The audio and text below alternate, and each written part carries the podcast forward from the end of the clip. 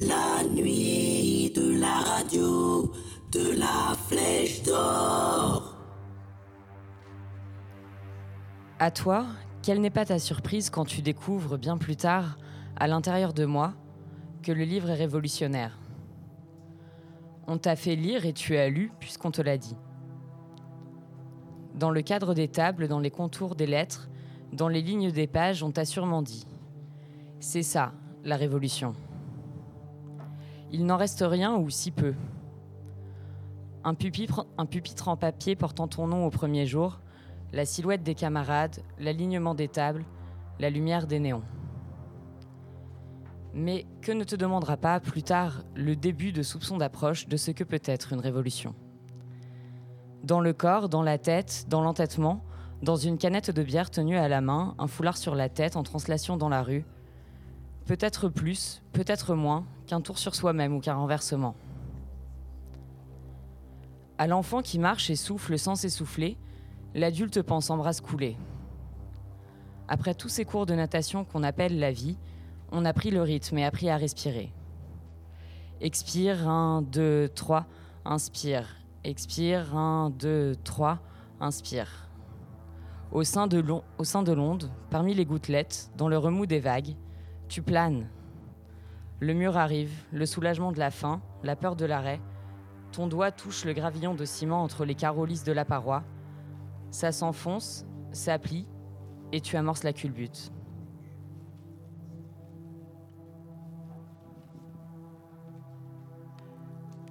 Et je me demande, ils ont dit quoi au loup si proche de l'abattre? Ils ont dit Hé, la terre, on va te retourner.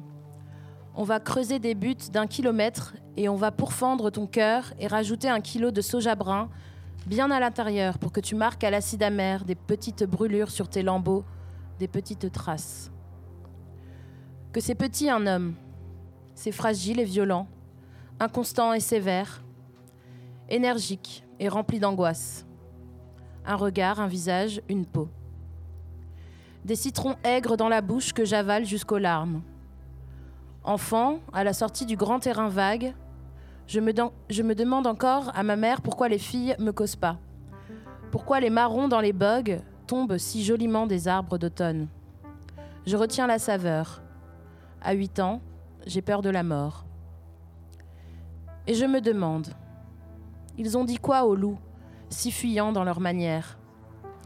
Ils ont dit, et ils l'ont clamé, que les grands projets, que les grandes fontes, que des mines tristes sortiraient toutes les jambes et tous les galops de la terre. Qu'alors indigène, on en recoudrait les peaux, parcourus d'êtres moites et d'aigles mortes. Indigène par sang-froid, par localité, jamais par facilité. J'ai désiré les franges mortes sur des fronts, les mèches de cheveux brunantes, le soleil, la main tendue sur l'écran du paysage, à essayer d'enlever la tache à mon œil où est le cri de détresse. Mon arrière-grand-père, mon grand-père, mon père, assassiné. Si ce sont les pistoleros, dit Valdelice Vérone, tu t'enfuis, maman. Et je me demande, ça existe vraiment un non-indigène qui prend pour des loups des lanternes sur des barques à vapeur? L'avancée en océan, timide et ballante, le cœur troué par la lueur. Que fait au matin la brisure d'aurore sur les vagues? Un précis de terre, dans un coin du cerveau. D'où viennent-ils ceux qui creusent à poigner les cailloux dans les poches? Les armoires remplies de leurs sous, sous les matelas vidés de leur mousse. Ils crèvent de dormir par-dessus les champs de bataille, en raflant les mises et les venins sur les vauriennes de la terre. J'y peux rien, j'ai profané les usines, à cheval sur ma selle de vélo, de l'autre côté des grillages, dans le métal coloré. J'ai eu peur pour de vrai. Qui nous regarde comme ça? Avec un regard, un visage, une peau Un enfant du bourg, enraciné sur les calcaires de tous les eaux. Moi, Jules, l'enfant, je pense à mon père. Ses idées, sa plume et son charisme émanent un rayonnement qu'on ne remet pas en question. Son regard m'accompagne et me guide dans un chemin de pensée linéaire et rassurant. Comme il est confortable d'acquiescer et de se blottir dans une bulle où la question n'existe pas. Lorsque je me regarde dans le miroir, je vois un inconnu, formé par le prisme de ses envies. Il n'y a pas de reflet dans cette glace linéaire que je fixe. Ma pupille se concentre, en bas, à gauche, sur la petite fissure en forme d'étoile. Je me projette dans ces traits irréguliers.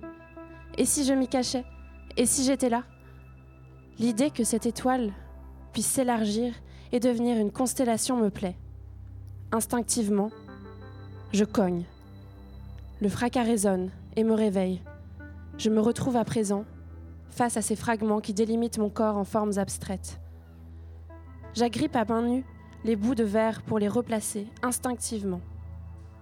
Les parties de moi se recollent. Elles forment un être différent. J'observe, j'inspire et je sens. Voici un tout autre type. C'est celui que j'ai choisi. Je mémorise ces nouvelles formes et me dis qu'il est temps de me représenter à mon père. Bonjour papa, c'est moi. Jules, ton bachelier. Il ne me voit pas. Notre unité a disparu. Je comprends que notre dialecte se heurte à un parvis lisse et transparent. Nous ne nous entendons plus. Les mots volent, en prenant des chemins tout tracés, comme un, économiseur d'écran DVD. Ces rebondissements m'assourdissent. Ils résonnent avec mon cœur qui bat la chamade. Et puis plus rien. Un sentiment. L'explosion. Il n'est plus là, et les bouts de verre qui me formaient ont gonflé. Moi, Jules, l'insurgé, je suis maintenant seul, entier, avec le sentiment d'être né.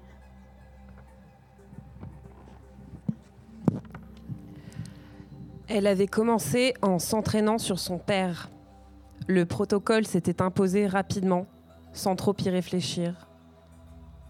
Étroitiser les lèvres le plus finement possible, tenir les muscles du visage, ne pas scier, utiliser la peur, hurler sa rage avec les yeux.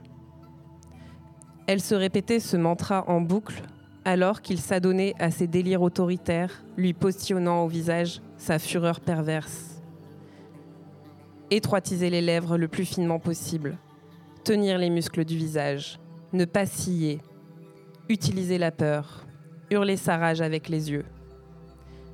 Étroitiser les lèvres le plus finement possible, tenir les muscles du visage, ne pas scier, utiliser la peur, hurler sa rage avec les yeux.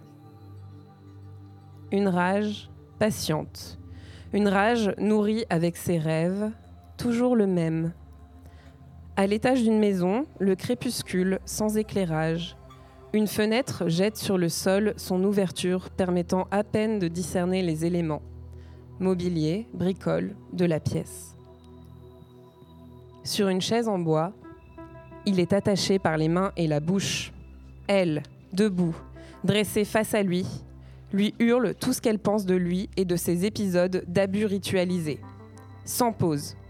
Comme si l'espace entre les mots réduisait jusqu'à former un nouveau langage fait d'un seul cri immense, modulé comme lorsqu'on fait des phrases ininterrompues. À l'étage d'une maison, le crépuscule, sans éclairage. Une fenêtre jette sur le sol son ouverture permettant à peine de discerner les éléments, mobilier, bricole, de la pièce. Sur une chaise en bois, il est attaché par les mains et par la bouche. Elle, debout, dressée face à lui, lui hurle tout ce qu'elle pense de lui et de ses épisodes d'abus ritualisés. Sans pause, comme si l'espace entre les mots réduisait jusqu'à former un nouveau langage fait d'un seul cri, immense, modulé comme lorsque l'on fait des phrases ininterrompues. Une colère sourde, accumulée qui s'auto-alimente, forme un chant disgracieux, terrible et salvateur.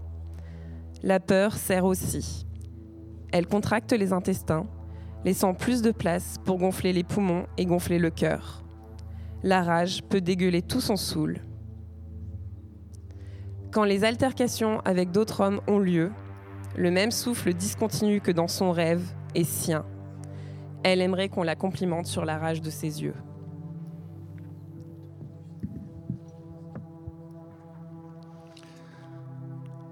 Aujourd'hui, il fait beau, les oiseaux chantent. Il fait bon même. Et on manifeste. Manifestation sur le logement. Manif peu nombreuse mais pleine d'entrain et d'envie. On est bientôt à la fin du parcours, à quelques centaines de mètres de l'arrivée. Un dernier temps d'arrêt s'opère, pour crier, pour chanter, pour coller, pour taguer, pour differ, pour alerter et réveiller la populace alentour. Toujours un peu en recul de la masse, j'observe, debout, sur une barrière fixe, mon bras droit enroulé à un poteau, pour tenir en équilibre, tel un guetteur sur son perchoir, à l'affût d'un potentiel danger. Le danger, évidemment, c'est les keufs. Les baqueux en l'occurrence. Eux là, euh, je peux pas me les voir, c'est des oufs. Ils se prennent pour des cow-boys. Ils sont imprévisibles. Ils agissent comme bon leur semble. Déjà qui nous ont collés tout au long de la marche. Ça m'a saoulé. Mais bref, bref. J'observe donc, je regarde. Et j'arrive à distinguer deux slogans sur un mur fraîchement peint. Deux, voire trois même. Les loyers sont trop chers. Wasfaya, shot de police. Maison vide, occupons-les. À peine ai-je fini de les lire, que deux explosions coup sur coup surviennent. En découlent des cris de peur, d'insultes, d'incompréhension. Un trou s'est créé dans la foule et deux baqueux tentent de s'y infiltrer pour choper des gens. Mais chien, ça n'a pas marché. Maintenant, ils se retrouvent encerclés, voire malmenés. Ils sont en désavantage et ils flippent grave. Je les vois, ils sont en stress de ouf. Et l'un d'eux essaye comme il peut d'ouvrir le sac de l'autre. Il y parvient. Il en sort une grenade. La dégoupille et la jette au sol. Mouvement de vague, les gens reculent. Et ça pète encore une fois. Les deux cow-boys arrivent à s'extraire et rejoignent leurs collègues. Ils sont tous là, à deux mètres de moi, sur mon côté gauche, lorsque j'entends l'un d'entre eux crier Décalez-vous les gars, je vais m'en faire un Je tourne ma tête brusquement et je le vois, agenouillé, son LBD entre les mains, en position de tir. Quand soudainement, un flash. Mais pas celui du LBD. C'est un flashback, où le temps se suspend et me renvoie des années en arrière, me projetant le film d'un de mes pires souvenirs. Un souvenir atroce d'un moment que je n'aurais jamais souhaité vivre. Mais je le revis pourtant encore une fois, comme si j'y étais. Je le revois, ce camarade de l'époque, basculer en arrière, s'étaler sur le sol, droit comme un i, les deux mains sur son visage, poussant des cris et des hurlements terrifiants. Je me précipite vers lui avec l'aide de deux autres camarades on l'extrait pour le mettre sur le côté. J'entends ses cris et ses pleurs qui résonnent encore. Mon œil Mon œil Mon œil Il s'en est pris en pleine poire, putain. Du sang coule à flot et dégouline d'entre ses doigts jusqu'à son poignet. Alors j'enlève sa main pour tenter de constater les dégâts et ce que je vois sort tout droit d'un film d'horreur. Je comprends tout de suite qu'il vient de perdre son œil. Puis soudain un nouveau flash, celui du retour à la réalité. Et me revoilà, sur la barrière, avec ce keuf à côté de moi, prêt à tirer, prêt à faire une nouvelle victime. C'est mort, c'est mort, je veux pas. Et d'un bond, je surgis pour l'empêcher de tirer, pour le gêner dans son objectif.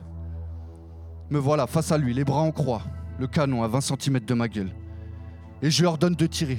Tire Bah vas-y, tire Bah tire, qu'est-ce que t'attends, tire Mais il tire pas.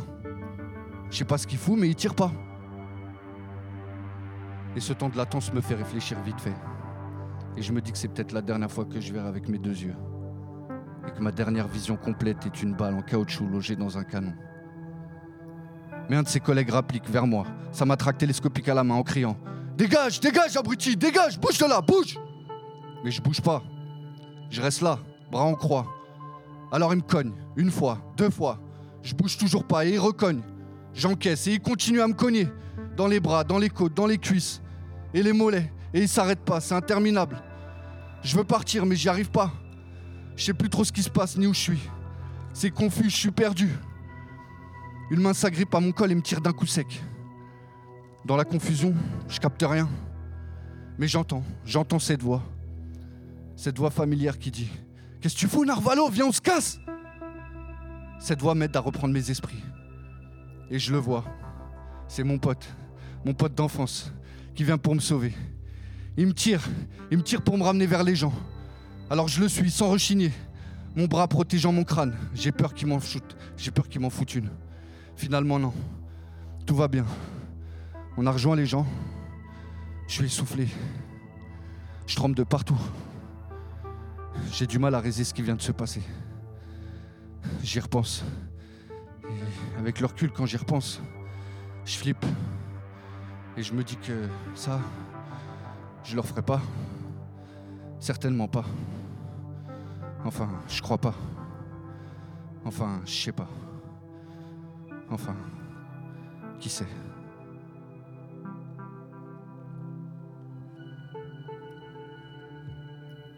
C'était les chœurs de Jules, les interludes de l'atelier d'écriture qui a lieu tous les jeudis à la Flèche d'Or. Et maintenant, on va écouter un morceau qui résonne avec euh, le texte qu'on vient d'écouter. C'est Rossé, Je chante la France.